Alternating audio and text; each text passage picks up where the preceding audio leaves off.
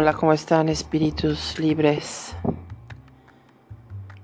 Libres de ser, de conocer, de saber, de entender, de pensar, de vivir. Y, y por lo mismo pienso que es tan importante comenzar a por aceptarnos como somos, comenzar por entender que vamos cambiando a lo largo de los años, pero que hay siempre una esencia, hay, un, hay, una, hay una constante dentro de todas las inconstantes del mundo que nos permite ser quienes somos. Eh, por eso no hay nada más desagradable que la imitación, em, las obras originales siempre tienen más valor. Ahora, podemos em, aprender de otros, sí. Nos pueden inspirar, ¿no? Eh, pero al final el camino lo recorremos cada uno de nosotros. Nos pueden dar herramientas, nos pueden enseñar a utilizarlas, como cómo les funcionaron a ellos. Pero siempre el camino y la responsabilidad es nuestra. Cada uno vamos a ir encontrando cosas distintas, probablemente ni tan siquiera se parezcan a, a los que otros han encontrado en la montaña. El clima puede ser diferente, ¿no? A algunos les tocó llegar a la cima mientras llovía, a otros en una tarde soleada, otros de noche, otros se perdieron o llegaron, buscaron otra montaña. No lo sé, no sé cuál sea el caso de cada uno de ustedes y, pero sí les puedo decir que en lo personal pues he tratado de salir de ese closet espiritual muchas veces ese closet espiritual del que hoy les quiero hablar hablando de, de cómo reforzar esa libertad de ser ¿no? y de expresar y sí, les puede sonar raro, closet espiritual. Sí, pues hay muchos tipos de closet, ¿no? A veces eh, escondemos nuestras, nuestros gustos, eh, nuestras tendencias, eh, muchas veces nuestras ideas, nuestra sexualidad y la parte espiritual también, también. Ojalá que un día pueda hablarse más abiertamente y, creo que todos los que nos atrevemos a hablar y a vivir eh, libremente como espíritus libres, queremos empezar a, decir que hay muchas formas de ver la vida, que tenemos todos una huella digital única y que como tal pues la expresamos de forma distinta. Pero ¿Por qué les quiero hablar hoy de esta salida del closet espiritual? Porque si no estuviese yo tan convencida y tan segura que la espiritualidad existe, que, que, hay una fuerza espiritual muy grande y muy fuerte que, nos rodea, no, me, no, no, no, estaría ni creando este podcast ni, ni compartiéndoles mi experiencia de vida. Pero mi intención es que, como lo he dicho, poco a poco vayamos entrando más a fondo y vayamos hablando de las cosas que, que para muchos de ustedes quizás el día de hoy también puedan empezar a tomar un poquito de sentido. Se puede una espiritualidad libre, claro, porque al final el llamado del espíritu es muy personal, pero también puede ser integrándolo todo, ¿no? O integrando algunas, algunos aspectos de, del espíritu que se han manifestado pues a través de tantas creencias y religiones y que muchas veces también han sido, ha sido o intentado ser tocado por la filosofía y por la ciencia, en donde todavía creo que tenemos mucho terreno por trabajar, porque siempre que tratamos de darle una explicación científica, es como si algo se nos fuera de las manos pero a la vez este campo invisible opera de una forma tan increíble a través de, ciertas prácticas espirituales que, que no hay la más mínima duda de que es real. eh, quizás ya no me gusta tanto llamar milagros a, a estas manifestaciones extraordinarias de, presencia espiritual en la vida de, de cada uno de nosotros y sobre todo cuando nos vemos afectados por situaciones que parecen no tener salida, ¿no? Entonces, si ya dijimos en alguna ocasión que el espíritu es aliento, que eso significa en latín, eh, y en hebreo Rao también, que es aliento, pero el espíritu también es eh, pensamiento, ¿no? Ya lo habíamos comentado, se alimenta de los pensamientos.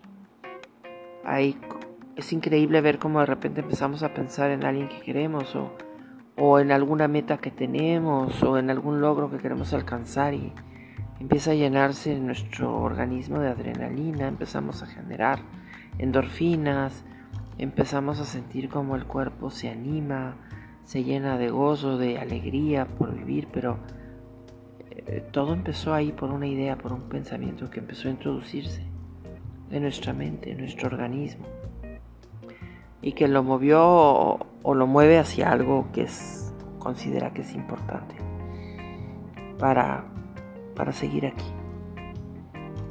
Había un chamán que decía, bueno, yo sé que voy a seguir vivo siempre. Cuando termino un libro pongo otro en blanco al lado para volver a empezar. Pongo otro cuaderno al lado para empezar otro nuevo libro porque es la manera en que sé que, que voy a seguir vivo, ¿no?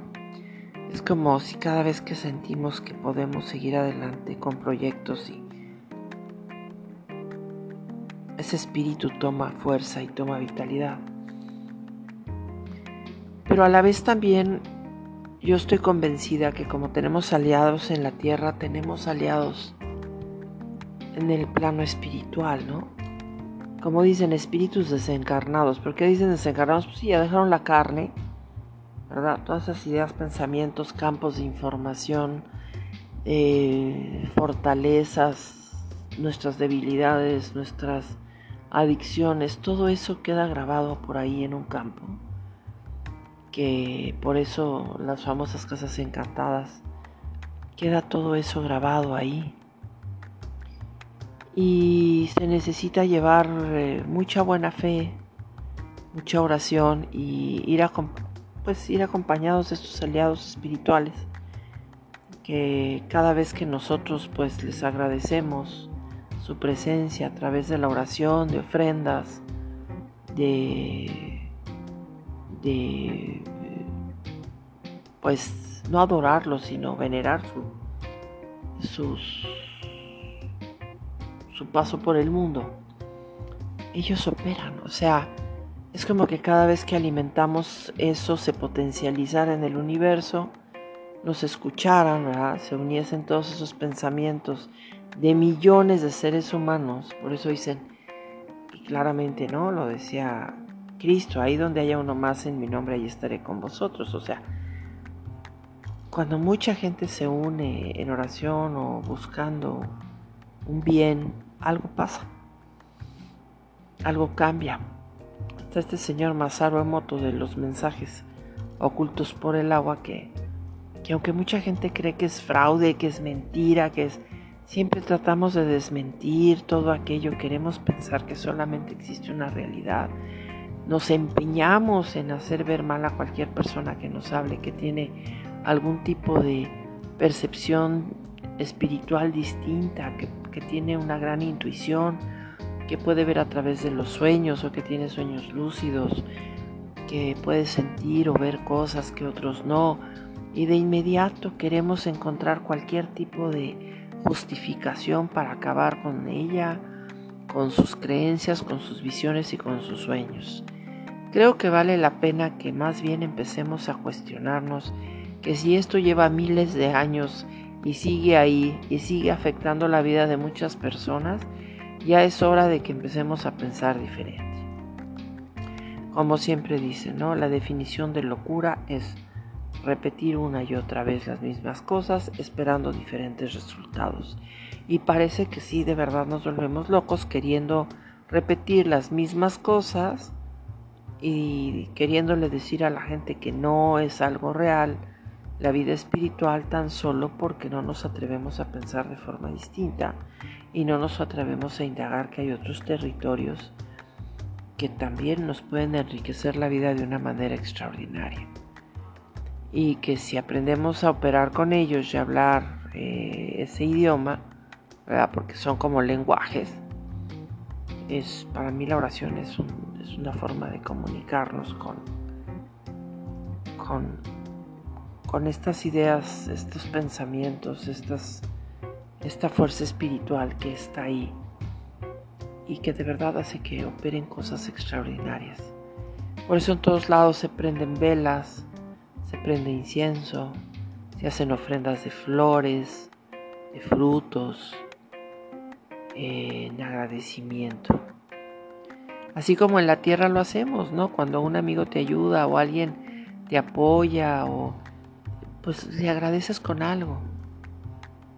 Llevas algo a su casa o le correspondes invitándolo a la tuya o, le llevas regalos a, sus familiares o te encargas de ayudarle a resolver algún problema después de que te ayudó en algo la cuestión es que siempre buscamos agradecer algún favor, ¿no?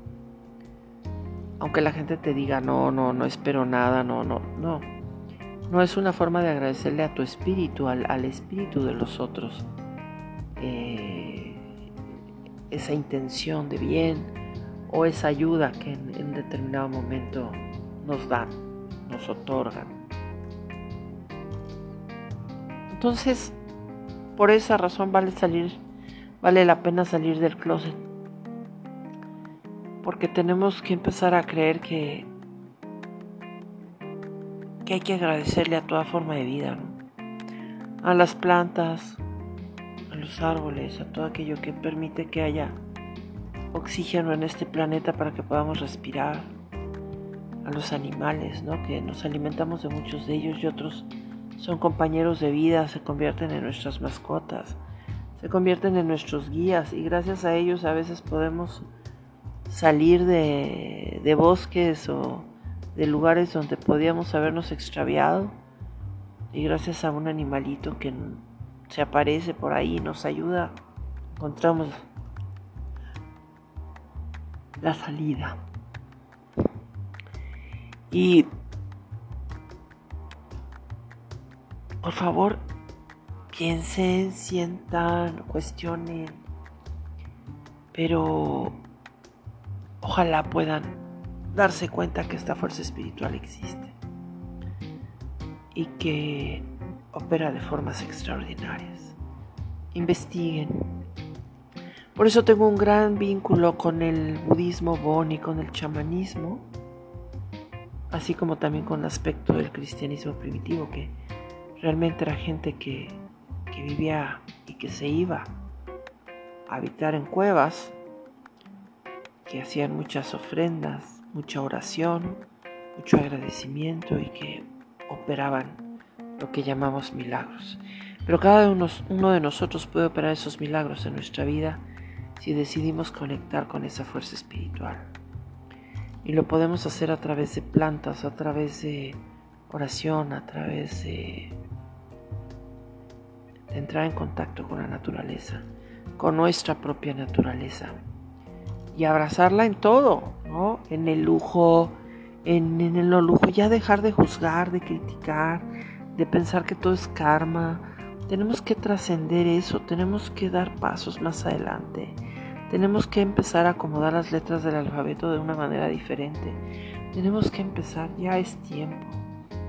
Ya es tiempo, estamos viviendo una situación mundial complicada, pero a la vez te das cuenta que nos afectó a todos, ¿no? Por eso ahí es donde yo siempre cuestiono más inclusive el karma. Es que le tocaba a tal persona, oye, espérate.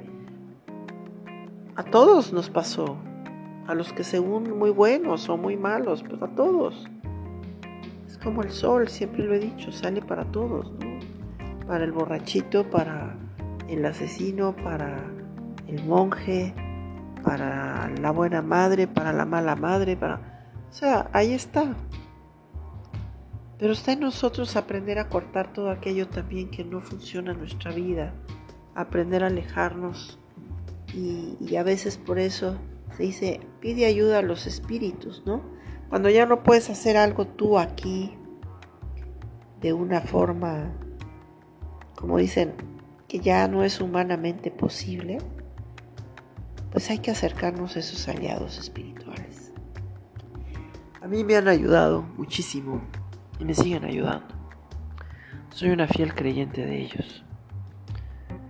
Y sé que de repente también me alejan muchos males y, y traen siempre lo que requiero en mi vida en el momento que lo necesito de forma muy, muy, muy milagrosa que quizás por no encontrar otra palabra adecuada la utilizo, pero seguramente podré encontrar alguna otra forma de expresar eso.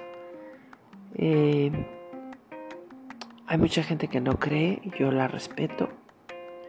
Por eso soy libre pensadora, porque soy una libre pensadora espiritual.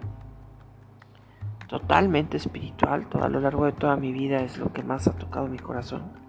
Y siempre he tenido que investigar de qué se trata todo lo que me pasa. Y por lo mismo me interesa mucho que la gente que experimente y que tenga vivencias espirituales no se sienta ni perdida, ni, ni sienta que tiene que ir al psiquiatra, ni al psicólogo, simple y sencillamente sepa que así como en la tierra, así hay arriba. Y así también hay abajo, como dicen los chamanes, es el mundo del medio, el mundo de arriba y el mundo de abajo. Y en todos hay vida, en todos hay movimiento de emociones, de sentimientos, de pensamientos. Y hay fuerzas que operan de forma invisible, pero que cuando entramos en contacto con ellas se hacen bastante visibles. Por eso yo no estoy a favor de los juegos de la gente que dice, oh, yo voy a hacer una sesión espiritísima y no tiene ni idea de las puertas que están abriendo. Y por eso después hay tanta gente que está metida en tantos problemas eh, espirituales, llamémosle así, ¿no?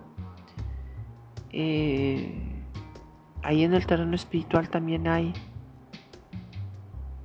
como aquí abajo, futbolistas, boxeadores, eh, gente muy espiritual que se fue después de haber vivido una vida de silencio, ¿no? Y otros que también pues, vivieron una vida de fiesta, de abundancia, de lujo, de carencia. Todos están ahí, todos. Eh, ¿A quién le pediríamos consejo en la tierra? ¿A quién le pediríamos consejo que ya no esté aquí también cuando estamos perdidos? Pues tenemos ese acceso a través de la oración, a través de, poder entrar en contacto con, con esa fuerza que ya físicamente no se encuentra aquí. Así haya sido algún ser querido, así haya sido algún guía para nosotros espiritual que nos haga sentir vivos de nuevo, que nos haga decir, sentir que sí se puede, ¿no? Que nos avive el fuego, ese fuego del gran espíritu, de como ustedes lo quieran llamar. Para mí es el innombrable gran espíritu. Es algo extraordinario que le pueden llamar Dios, eh, pero que también, así como aquí tenemos amigos y aliados, también allá arriba. Y es muy importante saber que cada día que pasa esa presencia espiritual, ahí está en nuestro interior, esperando ser escuchada, activada, trabajada, para que se nos manifiesten las cosas más extraordinarias. Creo que ya es tiempo de hacer esa magia en nuestras vidas y, por lo mismo hoy salgo de ese closet espiritual. Y sí, me declaro bastante conectada con estas fuerzas del espíritu y, y también me declaro, yo creo que más chamana que cualquier otra cosa, pero porque siempre sigo a la que sabe en mi interior.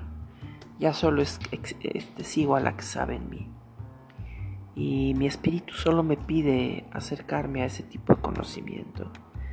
Y pues al final el chamanismo no es más que un budismo antiguo, o sea, más bien el budismo es un chamanismo. Las, la religión más primitiva fue chamánica, de ahí viene todo lo demás. Por eso hay una similitud entre el mala y el rosario. El mala budismo antiguo, que es un rosario budista, y el rosario de la Virgen. Yo tengo un gran vínculo con ambos, con la Virgen y con el rosario, el mala budista, eh, con santos católicos también, con, con budas, ¿no? el Buda de la medicina, con Tara, que vendría siendo muy parecida a la fuerza de la de la Virgen María. Entonces, ¿qué los llama a ustedes? Están, están también queriendo salir de ese closet espiritual. Hay que hacerlo con mucho, con mucho amor y respeto hacia los demás. También entendiendo que cada quien escogemos nuestro camino y nuestra vida y que vale la pena vivir por ello. Siempre lo digo, lo vale más que la muerte. Y para que el día que nos lleven pues sea con gozo, con mucho gozo y saber que hicimos todo por vivir siendo fieles a nosotros mismos. A veces hay tantos closets ahí de... Vale la pena preguntarnos de qué closet queremos salir y por qué no lo hacemos. ¿Será necesario cambiar de qué? De lugar, de, de familia, de, de trabajo, de espacio. No lo sé. Esa respuesta la tienen ustedes. Pero vale la pena empezar a vivir como lo que somos y, y darnos a conocer hacia el mundo con profundo respeto hacia los demás. Como diría Voltaire, Puedo no estar de acuerdo con lo que alguien más dice, pero respetaré hasta la muerte su derecho a decirlo. Y con eso los dejo, con esa reflexión. Eh, ¿Creen que siguen atrapados en algún closet? ¿Cuántos de ustedes han logrado salir ya? Espero lo hagan. Les agradezco como siempre que me escuchen, que se escuchen y pues que estén muy bien. Y muchísimas gracias. Bye bye.